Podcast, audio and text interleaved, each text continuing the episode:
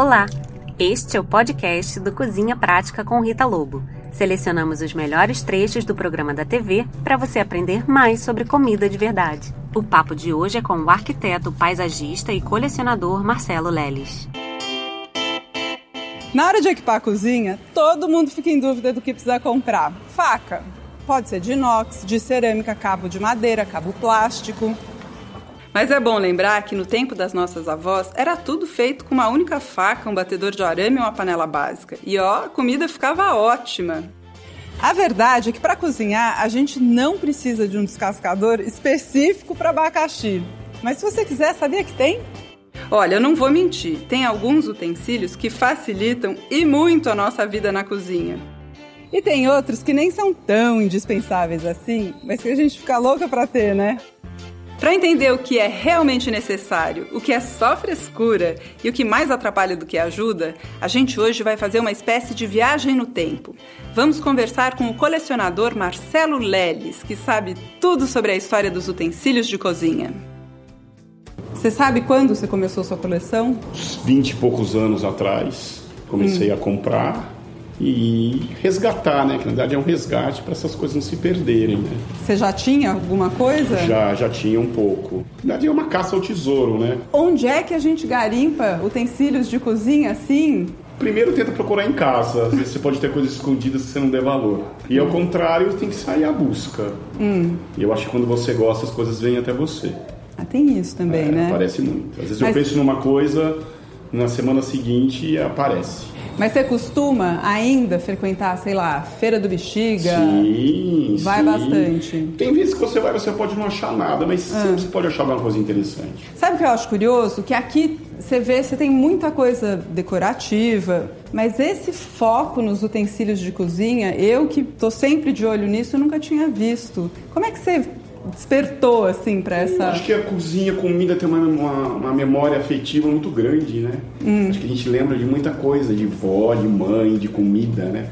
O hum. cheiro. Eu, eu lembro do cheiro da minha avó refogando arroz.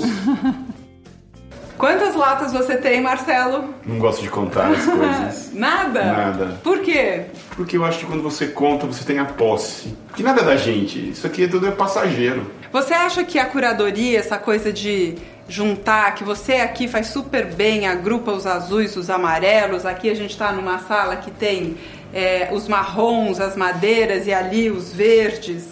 É, valoriza os objetos individualmente? Ah, sim, eu acho que valoriza e cada pessoa tem uma cor que gosta mais, né? Hum. Então eu acho que é uma, uma maneira muito fácil de você começar uma coleção. Escolhe uma cor e vai. E vai a plástica é mais interessante quando você agrupa. Agora, alguns utensílios são mesmo indispensáveis. Depois dessa nossa conversa aqui, vou voltar para a cozinha e vou fazer uma seleção de utensílios indispensáveis e outros que são esses que a gente simplesmente tem vontade de ter e vou pensar numa receita que seja tão glamurosa quanto esse seu espaço aqui. Muito ah, obrigada obrigado. por obrigado receber a, a gente. Obrigada. Obrigado.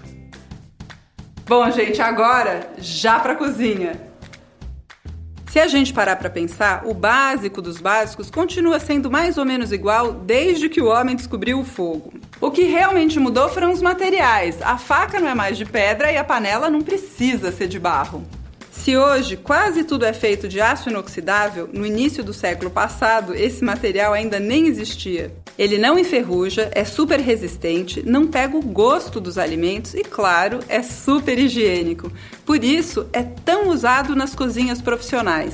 Mas vamos nos concentrar nas facas. Existem muitas opções no mercado. As de cerâmica quebram. Tem também as que não são forjadas e elas também podem quebrar com o tempo. A faca é um investimento para a vida toda, então a gente tem que escolher uma que a lâmina entre dentro do cabo. Essa é chamada a faca de chefe. E uma faca dessas faz toda a diferença no dia a dia da cozinha. Já o cabo, tanto faz ser de madeira, de policarbonato, o que importa é que a lâmina seja de um bom aço inox e que seja forjada. Uma das coisas que você tem que fazer, além de passar na chaira semanalmente, é nunca guardar em gaveta. Ou ela fica numa barra de ímã, ou ela vai no cepo, que é aquela madeira que tem o lugar certinho já para você colocar as facas. Vamos encontrar a panela ideal?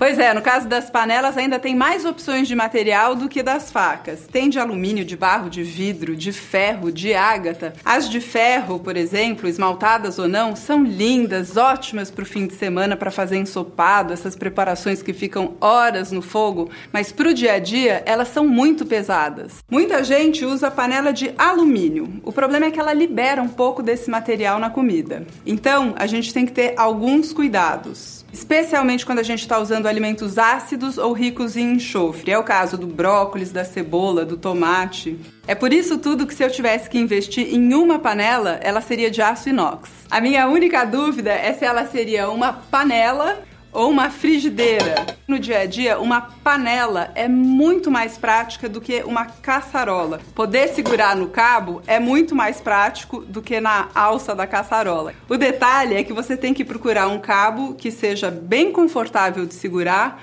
mas que seja vazado por dentro para não esquentar. Com isso, a gente pode chegar no terceiro utensílio indispensável na cozinha: a colher de pau. Para a gente misturar uma polenta, por exemplo, que espirra e queima, nada melhor do que uma colher bem longa, assim a gente pode ficar mais longe da panela. A espátula de silicone ela é ótima para mexer doce, porque diferente das colheres de bambu e de madeira, ela não pega de jeito nenhum o gosto dos alimentos. Tem que ter várias colheres, não uma só, porque você precisa ter para doce e para salgado. Vamos falar do quarto utensílio indispensável na cozinha, as tábuas de madeira ou de bambu. Não é à toa que aqui na minha cozinha não entra nem tábua de vidro, nem aquelas de policarbonato. Eu pessoalmente não gosto. A de vidro acaba com o fio da faca, as de policarbonato são muito feias. Assim como no caso das colheres, o ideal é a gente ter pelo menos duas, uma para doces, como frutas, e outra para salgados, porque meu amigo, manga com gosto de alho não dá. Então uma dica, na hora de comprar, em vez de procurar tábua de corte, procura prancha de corte, que é essa mais alta, maiorzinha que você encontra. Decidir o quinto utensílio indispensável na cozinha não foi fácil, mas tem um que faz o link entre a minha e a sua cozinha. Sabe o que, que é? São os medidores padrão, colheres e xícaras. Tanto faz o material, se é de inox, se é de vidro, se é de plástico ou se é de porcelana. No caso das colheres, são duas medidas: a de sopa, que comporta 16 ml, e a de chá, que comporta 5 ml. E a partir disso tem as frações: meia colher de sopa, meia colher de chá, um quarto de colher de chá. Sabia que existe?